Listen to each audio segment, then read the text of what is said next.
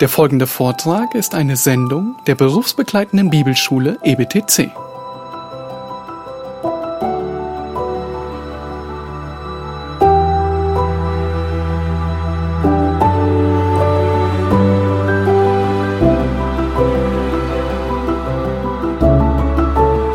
welche Gemeindeleiter wir uns wünschen.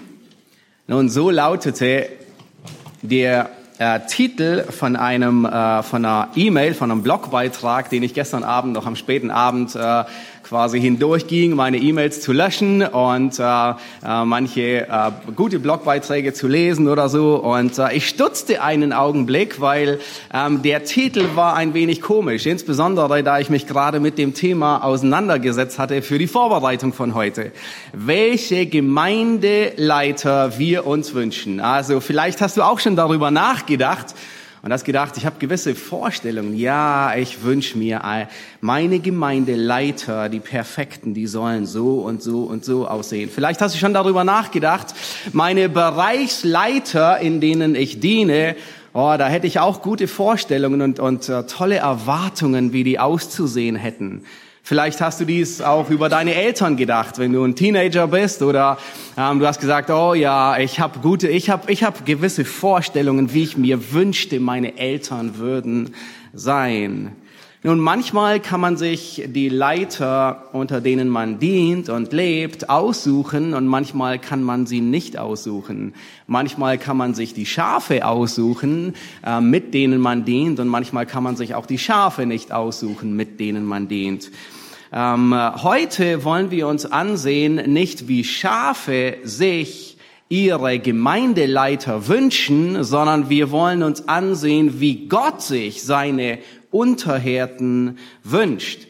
Wir sind im ersten Petrusbrief, wir predigen den ersten Petrusbrief durch, sind mittlerweile im fünften Kapitel angekommen. Ralf hatte das letzten Sonntag über, die, über den ersten und teilweise über den zweiten Vers gepredigt. Wir wollen die Predigt fortsetzen und uns heute insbesondere ansehen, wie wünscht Gott sich eigentlich, dass seine Gemeindeleiter auszusehen haben, weil schlussendlich ist die Gemeinde die Herde Gottes. Das heißt, nicht die Schafe können Wünsche äußern, wie sie sich wünschen, ihre Gemeindeleiter sollten ähm, bitteschön auszusehen haben, sondern Gott hat Wünsche, weil es die Herde Gottes ist.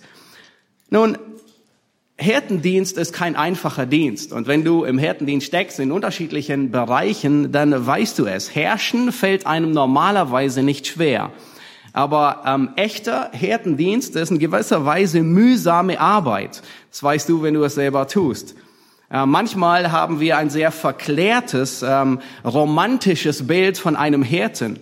Aber ich denke, ähm, Jakob hat es sehr zutreffend getroffen, als er ähm, seinen Hirtendienst gewisserweise zusammenfasst. Als er von Laban, seinem Schwiegervater, flieht ähm, und äh, Laban holt ihn ein und, ähm, und dann rechtfertigt sich Jakob und ähm, für, ähm, für all das. Und dann äh, fasst er seinen Hirtendienst kurz zusammen.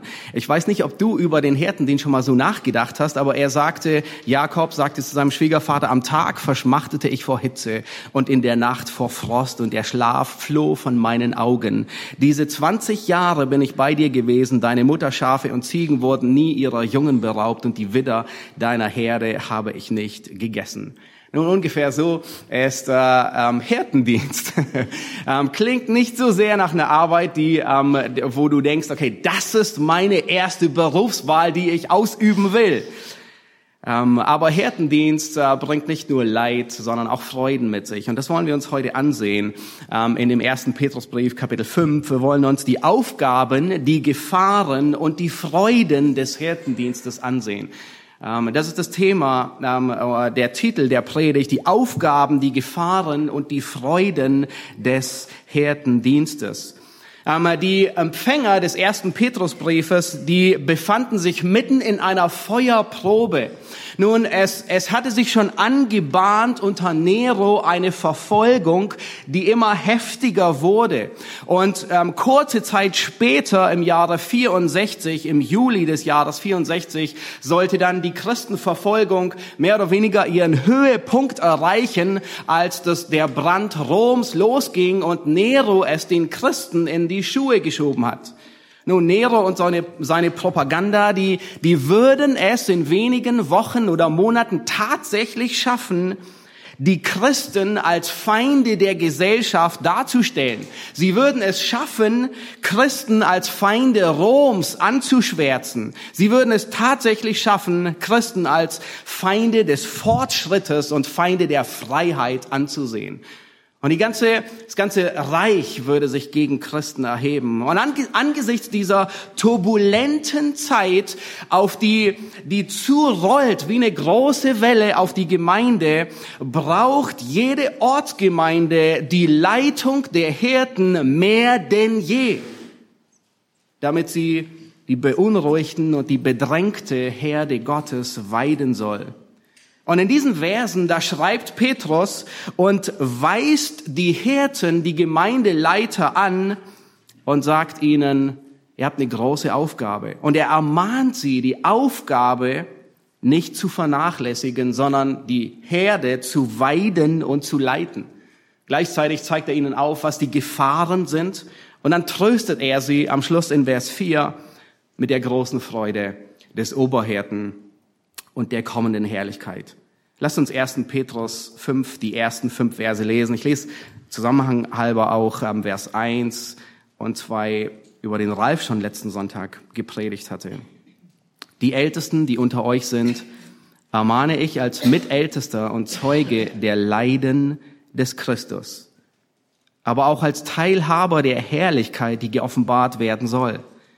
Hütet die Herde Gottes bei euch, indem ihr nicht gezwungen, sondern freiwillig Aufsicht übt, nicht nach schändlichem Gewinn strebend, sondern mit Hingabe.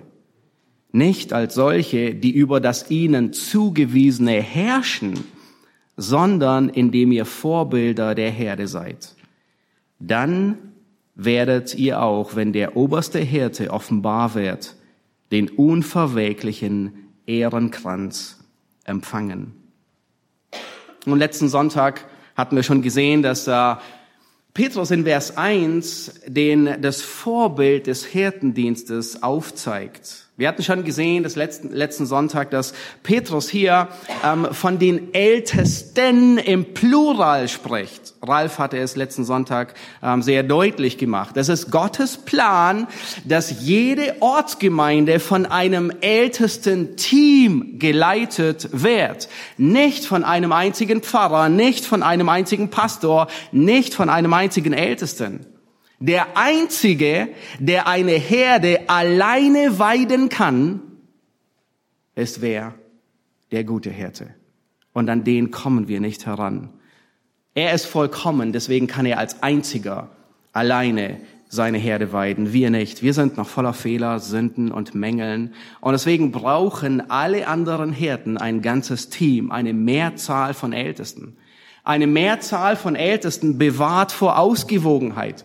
Älteste sind nicht vollkommen, aber in einem ältesten Team werden sowohl die Schwächen als auch die Steckenpferde ausgeglichen. Ich habe Schwächen, die Theo zudeckt. Und andersrum wahrscheinlich auch.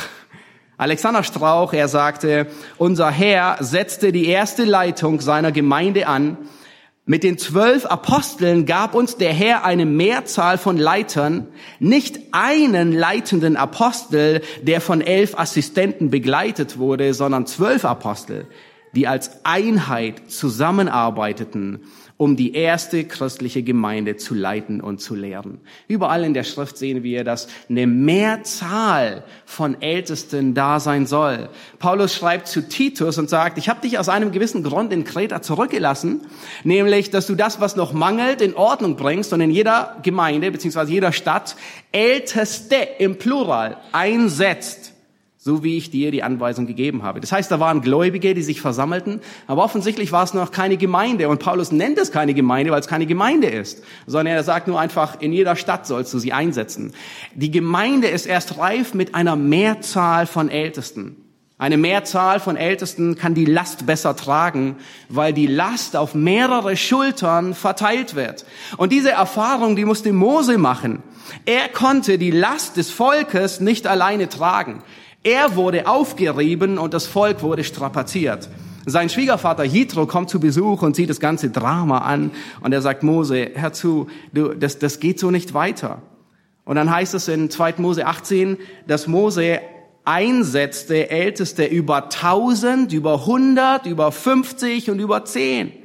Nun, Gott schreibt nicht vor, wie viele Älteste eine Gemeinde haben soll. Ja, vor ein paar Jahren war hatten wir das Privileg, unterschiedliche Gemeinden zu besuchen und ein bisschen Einblick zu tun. Ähm, da war zum Beispiel eine Gemeinde mit 950 Mitgliedern, die hatte 35 Älteste.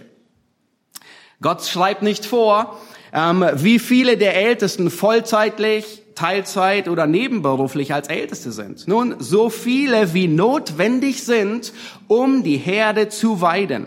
Je größer die Herde, umso größer muss, umso mehr muss in den Hirtendienst investiert werden. Und Eisen schärft Eisen geschieht nur in einem Team von Ältesten. Eine Mehrzahl von Ältesten dient als Schutz gegen all die sündhaften Neigungen, die man, denen man manchmal so begegnet. Und bevor du auf Tauchstation heute gehst und denkst, okay, okay, ich höre ja zu, das ist ein toller Text für Theo und für Matthias, ähm, das ist ein, ein, ein guter Text für das nächste Ältestentreffen, aber warum um alles in der Welt sollen wir eine ganze Predigt, einen ganzen Sonntag, sogar eine ganze Woche des Nachdenkens über die Predigt auf einen Text verschwenden, der auf 98 Prozent der Zuhörer gar nicht zutrifft? Nun, du hast recht in gewisser Weise. Der Text ist tatsächlich primär von Petrus an die Ältesten geschrieben, an Theo und mich. Und es trifft in der Tat zu, dass die Predigt zuerst uns beide betrifft. Ist ein bisschen sonderbar, sich selbst anzupredigen, besonders von der Kanzel. Aber das ist nicht anders wie jede Predigt, ähm, wo man sich zuerst immer anpredigt. Ältestenschaft ist aber nicht ein Geheimbund von Illuminaten, ähm, wo nur Eingeweihte irgendwie so die geheime Mission kennen, worum es geht. Nein, jeder Gläubige muss wissen, was die Aufgaben, die Gefahren und die Freuden eines Hirten sind. Petrus, er schreibt diesen Brief an die Gemeinde und er fügt nicht einfach noch so einen versiegelten Briefumschlag hinzu und sagt, okay, an die Ältesten, nur von den Ältesten zu öffnen, das ist eure Geheimmission, sondern er schreibt in den Brief, der am Sonntagmorgen vor der ganzen Gemeinde vorgelesen wurde, wahrscheinlich sogar von den Ältesten und sagt hier, ihr Ältesten, das lest ihr vor am Sonntagmorgen und es betrifft euch. Alle sollen es hören, alle müssen es wissen. Warum? Weil die ganze Gemeinde soll es hören, weil die Ältesten nicht isoliert sind von der Herde, sondern im Gegenteil, die Ältesten sind Teil der Herde. Die Ältesten sitzen nicht in einem zweiten Boot, sondern die Ältesten sitzen im selben Boot mit der Gemeinde. Deswegen formuliert Petrus diesen Abschnitt in diesen, in den ganzen Brief an die Gemeinde hinein. Gleichzeitig treffen all die Prinzipien, die wir heute ansehen, auf jeden zu. Hör gut zu. Auf jeden. Und ich bin überzeugt in gewisser Weise auch auf dich. Deswegen solltest du nicht auf Tauchstation gehen. Noch nicht abschalten und einen Wecker auf 50 Minuten stellen oder wie viel auch immer, ähm, um äh, dich dann wieder aufzuwecken. Ähm, nein, diese Prinzipien, die wir uns heute ansehen, die gelten für jeden, der Hirtendienst ausübt. Egal, ob es welche Form auch immer von Leitung, ob es Älteste sind, aber selbst äh, Hauskreisleiter. Wenn du Sonntagsschule tust, den Dienst, dann übst du Hirtendienst aus. Wenn du die Jungschar leitest, dann übst du Hirtendienst aus. Wenn du einen Bereich übersiehst in der Gemeinde, egal welchen, dann übst du Hirtendienst aus. Wenn du Vater oder Mutter bist, als Eltern, dann steckst du zu Hause im Hirtendienst. Und deswegen musst du zuhören, ähm, welche Prinzipien Gottes Wort uns lehrt über den Hirtendienst. Hirtendienst ist nicht auf die Ältesten beschränkt. Im Gegenteil, jeder Gläubige übt in gewisser Weise zu einem bestimmten Maß, nicht dem Maß wie Älteste, aber zu einem bestimmten Maß ältesten ähm, äh, äh, Hirtendienst aus. Das sagt, Hebräer 10, Vers 25, wo es heißt, ähm, dass wir Aufsicht üben sollen. Das ist dasselbe, dasselbe Wort, wie wir hier gleich sehen werden. Dieser Abschnitt ist für bestehende Älteste, für neue Älteste und für alle, die im, im Hirtendienst sind. Spurgeon, er schreibt in dem Buch Ratschläge für Prediger, wer die Menschenseelen innig liebt, der wartet nicht, bis er zum Prediger ausgebildet ist. Er dient seinem Herrn sofort. Und hier erkennt man, wo auch die nächsten Hirten sind. Das sind die, die die Menschenseelen innig lieben. Und da gibt uns Gottes Wort sogar einen Fahrplan, wo wir und wie wir neue Älteste entdecken. Das heißt, hör gut zu, dieser Text betrifft dich. Nun lasst uns beginnen mit den zwei Aufgaben. Ähm, in, in Vers 2, ähm, da schreibt Petrus, ich habe es ein bisschen, ähm, äh, die, den, den, den Bibelvers ein bisschen formuliert, wie er eigentlich wortwörtlich klingt. Er sagt, hütet die Herde Gottes bei euch, Aufsicht übend, das ist ein Partizip, ja, also ähm, hütet die Herde Gottes bei euch wie Aufsicht übend. Und er gibt hier zwei Aufgaben eines Hirten, definiert er, nämlich das eine ist hüten oder weiden und das andere ist leiten und Aufsicht üben. Hütet weidet die Herde Gottes. Nun, hier ist es als ein Verb. Ähm, wir haben im Deutschen nur das Wort hüten oder weiden. Eigentlich müsste es heißen, härtet die Herde Gottes. Also es kommt von dem Subjekt eigentlich von Hirten. Das ist äh, das Wort, das sonst immer mit äh, Pastor wiedergegeben wird. Also deswegen ähm, werden auch all diese Begriffe synonym verwendet. Ja, ein Pastor oder der lateinische Begriff ähm, oder ähm, Ältester oder Hirte. Ähm, und der, der Hirtendienst ist der häufigste Vergleich, wie Gottes Wort die Gemeinde ähm, äh, mit einer Schafherde vergleicht. Es ist erstaunlich, wie viele gottesfürchtige Männer einst Hirten waren. Ich weiß nicht, ob du alle aufzählen kannst. Ich habe einige versucht aufzuzählen. Äh, beginnen mit Abel, der ein Schafhirte war. Abraham war ein Hirte, Mose war ein Hirte, David, Jakob und vielleicht findest du noch ein paar mehr. Aber in unserer industrialisierten Welt, ähm, im Westen insbesondere, sind wir nicht gewohnt, was ein Hirtendienst ist. Wir haben meistens ein bisschen ähm, falsche Vorstellungen. Wenn wir heute Schafe auf einer Wiese sehen, ähm, wie es mir kürzlich in Altlandsberg ging, erst vor einer Woche, sind wir da lang gefahren. Da waren tolle ähm, äh, Schafe, vielleicht habt ihr die auch gesehen, so an der Mühle. Ähm, und äh, ich fuhr dran vorbei und irgendwie so beim Vorbereiten erinnerte ich mich an dieses Bild und dachte, hm, wo war eigentlich der Hirte? der war gar nicht da. ähm, die Schafe, die wurden durch einen Stromzaun in Schach gehalten, um nicht abzuhauen.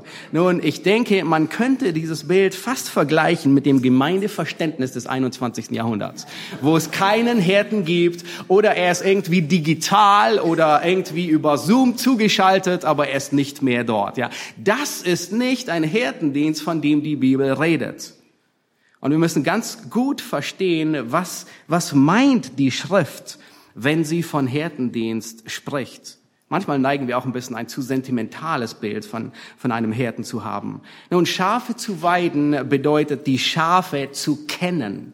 Zu wissen, welches sind unsere Schafe. Nun, nebenbei, das ist auch der Grund, warum wir hier bei Leuchtturm so einen großen Wert auf Mitgliedschaft legen.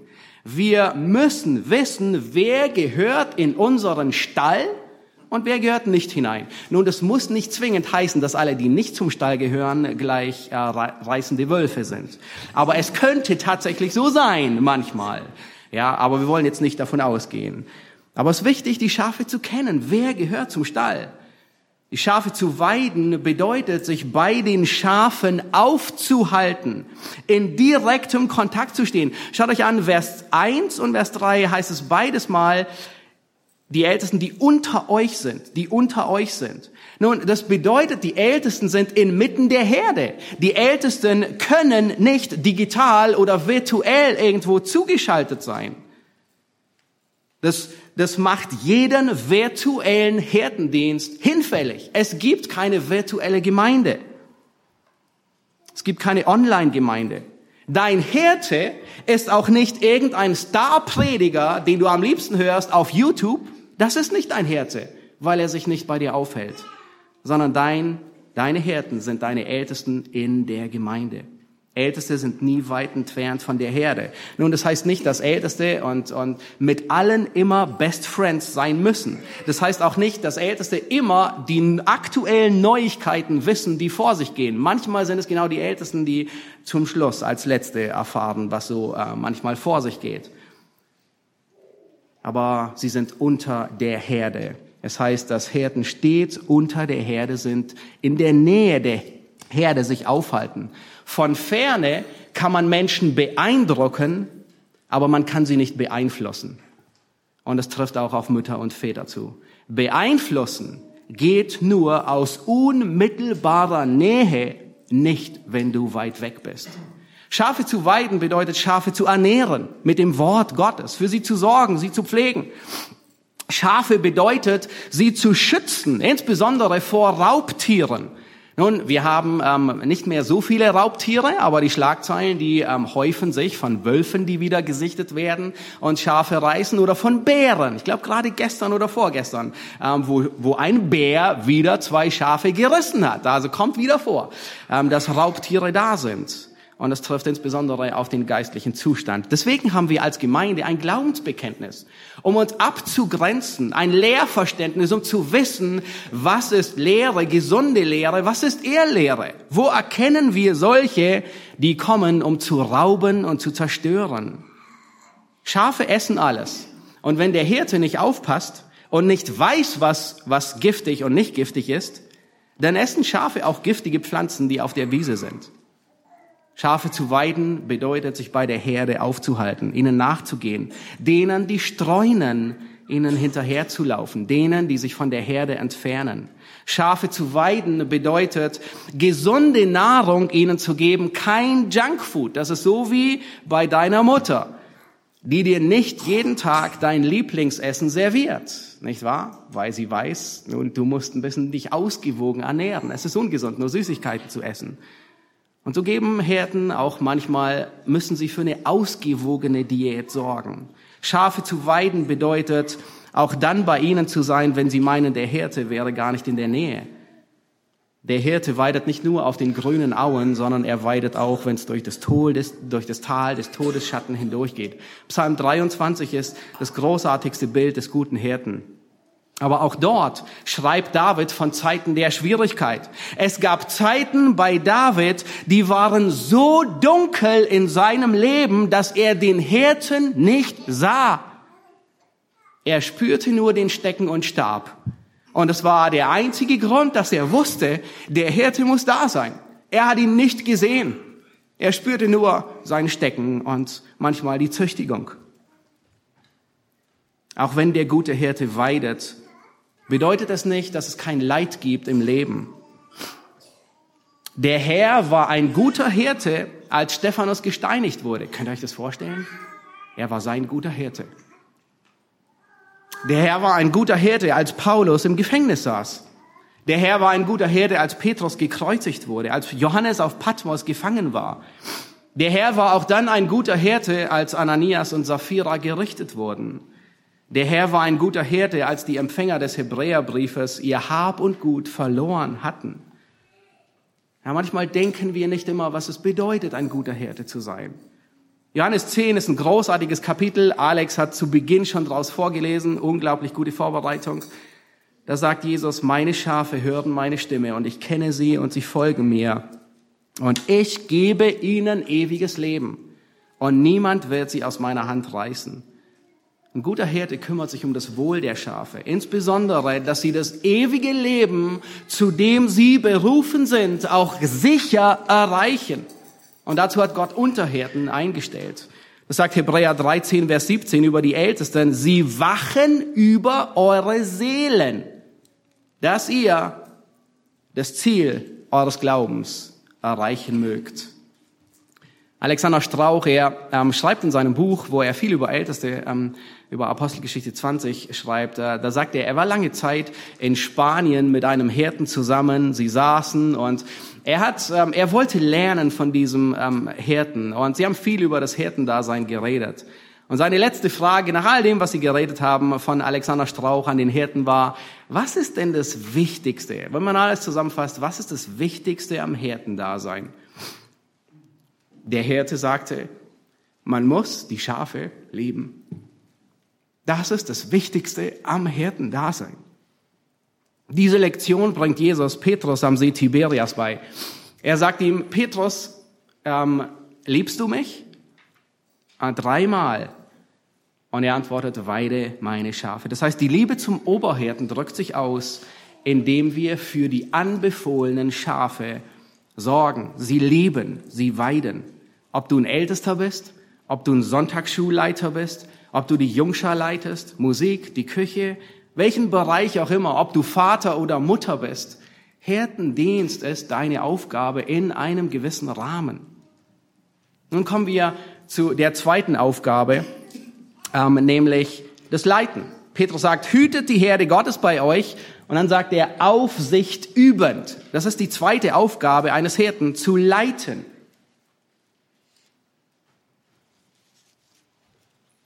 Das griechische Wort hier ist Episkopos. Vielleicht habt ihr schon mal gehört. Ähm, ähm, das wird häufig auch für einen Bischof verwendet. Allerdings ähm, sind diese Worte synonym. Also Ältester, Hirte, Pastor, Bischof, äh, was auch immer. Ähm, erst im zweiten Jahrhundert fing man an, den Bischof, den, den Episkopos über den Ältesten zu setzen und ihm sogar überregionale Aufgaben zuzuteilen. In gewisser Weise war es eine Erfindung von ähm, Ignatius, der damit begann, den Bischof über die Ältesten zu setzen. Nein, nein, nein, das ist eigentlich, die Schrift gebraucht es immer als Synonym. Ein Hirte, ein Pastor, ein Ältester, ein Aufseher, all das beschreibt ein und dasselbe Amt, allerdings ähm, unterschiedliche Schwerpunkte. Ja, der, der Begriff Älteste, der fokussiert mehr auf die geistliche Reife, die Erfahrung, die Weisheit. Ähm, die, der, der Begriff Hirte ähm, betont stärker die Aufgabe des Weidens. Der Begriff Aufseher, den wir hier haben, Aufsicht übend, der betont stärker das Leiten und das Verwalten. Wörtlich heißt Episkopos jemand, der aufpasst, jemand, der bewacht. Deswegen ist es sehr zutreffend mit Aufsicht übend oder Aufseher ähm, übersetzt worden. In, äh, ähm, in der Odyssee, die Homer geschrieben hat, da gebraucht Homer dieses Wort Episkopos für einen Schiffskapitän, der für die Fracht verantwortlich war. Das, das Wort Episkopos wird manchmal auch als Vormund gebraucht, ja, ähm, jemand, ähm, der einen, ähm, bis jemand erwachsen ist, ja, einen Unmündigen für ihn verantwortlich zu sein. Leiten ist Aufgabe eines Hirten. Verantwortung zu übernehmen, die Initiative zu ergreifen, zu leiten. Und in der Gemeinde hat Gott diese Aufgabe den Ältesten übergeben als Unterhirten. In gewisser Weise wie ein Schiffskapitän, der über mehrere, über viele Meere hindurch navigiert, damit er die Fracht zum Ziel in den sicheren Hafen bringt. Und ein guter Kapitän, der hat schon einige Stürme überlebt.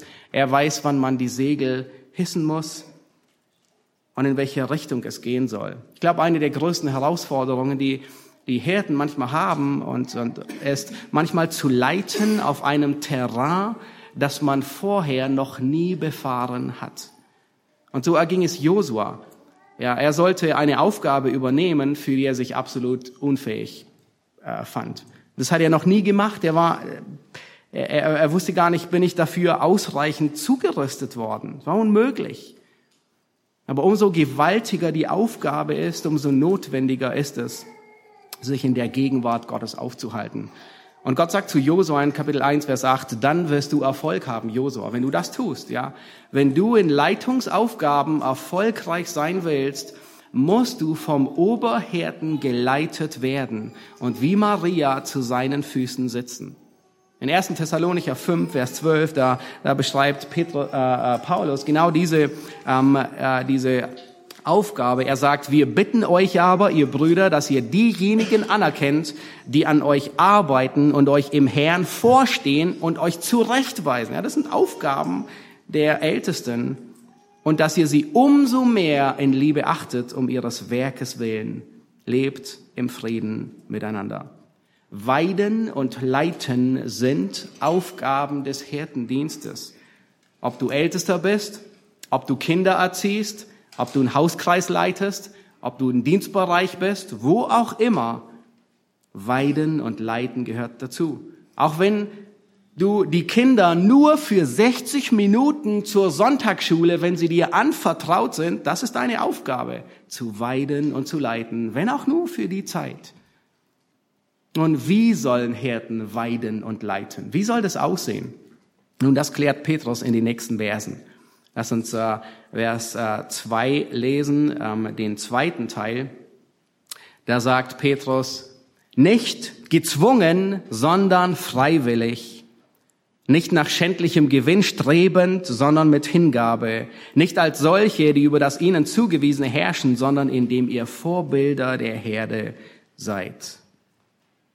In diesen, in, in diesen Versen beschreibt Petrus die drei Gefahren für einen Hirten. Drei Gefahren für einen Hirten. Nun, Ralf hat in der letzten Predigt deutlich gemacht, dass Schafe in Gefahr sind, weil sie sich verirren, weil für sie gesorgt werden muss. Sie, sie sind panisch, sie, ähm, sie können sich nicht selbst versorgen. Aber erstaunlicherweise macht dieser Text deutlich, dass auch auf Hirten Gefahren lauern.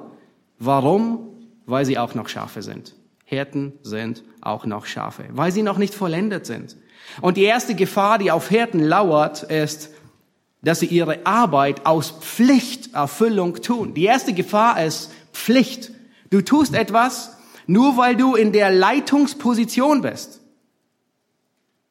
Und wenn du in einer Leitungsposition bist, dann ist es manchmal so, vielleicht denk, fühlst du das auch, ähm, es ist, als würdest du ständig mit einer Zielscheibe auf dir herumlaufen, entweder vorne oder hinten. Ja, eine lebende Zielscheibe für unterschiedliche Leute, auch für Satan.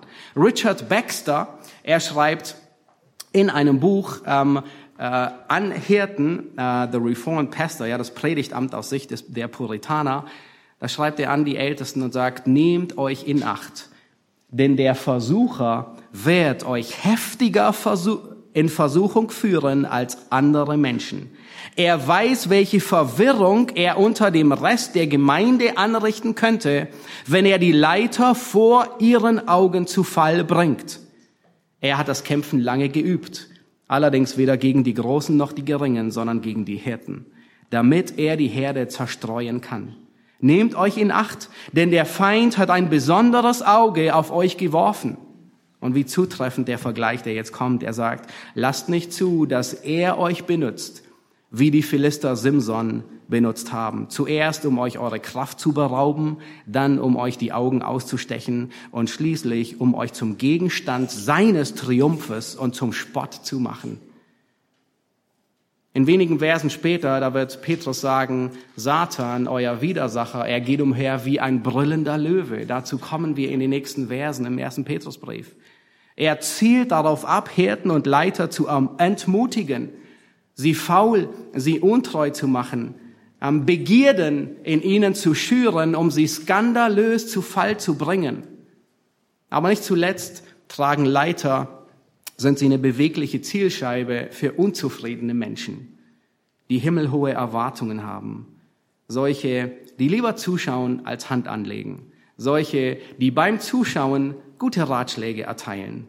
Benedikt Peters, er schreibt dazu, der Herr bewahre uns vor diesem nur ärgerniserregenden Tun. Der Herr bewahre seine Versammlung vor solchen gut gemeinten Besserwissern. Ja, das sind Zielscheiben für die Ältesten. Der Hirtendienst, er kann sehr schnell zur Pflicht werden. Die dunklen Wolken der Bürde, die ziehen den Himmel zu, so wie heute, und verdecken den Sonnenschein der Freude. Mit zunehmender Verantwortung wächst die Bürde. Vielleicht bemerkst du das auch beim Dienen in der Gemeinde. Vielleicht bemerkst du das zu Hause. Je, je größer, je mehr Verantwortung, umso mehr wächst auch die Bürde. Aber Petrus, er sagt, nein, ihr sollt nicht gezwungen, sondern freiwillig dienen. Die erste Gefahr ist, dass der Dienst zu einer mürrischen Pflichterfüllung wird. Eine Pflicht, wo die Freude abhanden kommt. Aber der Herr möchte, dass wir mit einem willigen Herzen dienen. Der Herr möchte, dass wir den Hirtendienst als ein Vorrecht, als ein Privileg ansehen, nämlich seine Schafe zu weiden. Und diese Gefahr der Pflichterfüllung, die lauert nicht nur auf Älteste. Überall, wo du Hirtendienstaufgaben erledigst, stehst du in der Gefahr. Im Kinderdienst. Es kann nur noch zu einer Pflichterfüllung werden. Der allgemeine Dienst, wo auch immer. Es kann dazu führen, dass es nur noch ein reines Abarbeiten ist.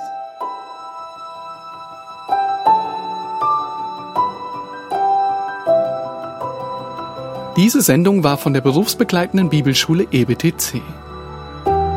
Unser Ziel ist, Jünger fürs Leben zuzurüsten, um der Gemeinde Christi zu dienen. Weitere Beiträge, Bücher und Informationen findest du auf ebtc.org.